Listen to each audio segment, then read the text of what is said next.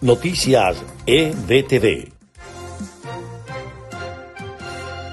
Este es el resumen de Noticias EBTV en podcast. A continuación, las informaciones del día miércoles 18 de noviembre. Les estaremos acompañando Freddy Machado y Susana Pérez. Comenzamos. La organización para realizar la consulta popular y rechazar el fraude electoral que pretende imponer el régimen es la clave para generar una nueva fase de lucha que cuente con el respaldo de la comunidad internacional. Así lo advirtió el presidente encargado Juan Guaidó durante un encuentro con el Comando Femenino Venezuela Alza la Voz. El comisionado de Relaciones Exteriores de Venezuela, Julio Borges, denunció que el régimen cubano ha utilizado empresas en el campo de las telecomunicaciones de Venezuela para profundizar la penetración castrista en el país y financiar la dictadura. Uno de los guerrilleros más buscados por las autoridades colombianas, Iván Merchán Gómez, alias El Loco Iván, jefe disidente de las FARC, fue ultimado durante enfrentamiento en el estado Bolívar.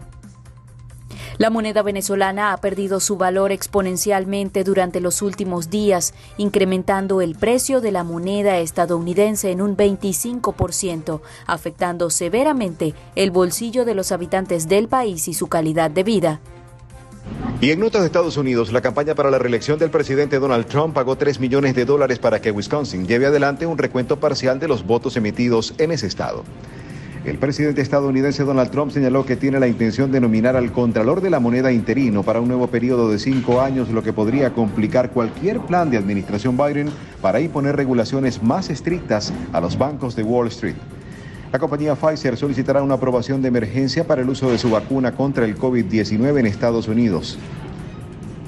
Estados Unidos emitió una autorización de emergencia para la primera prueba rápida de coronavirus que se realizará con el propio diagnosticado sin tener que salir de casa.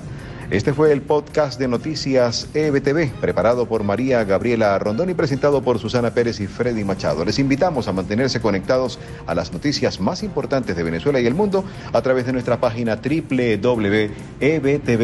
online. Hasta la próxima. Noticias EBTV.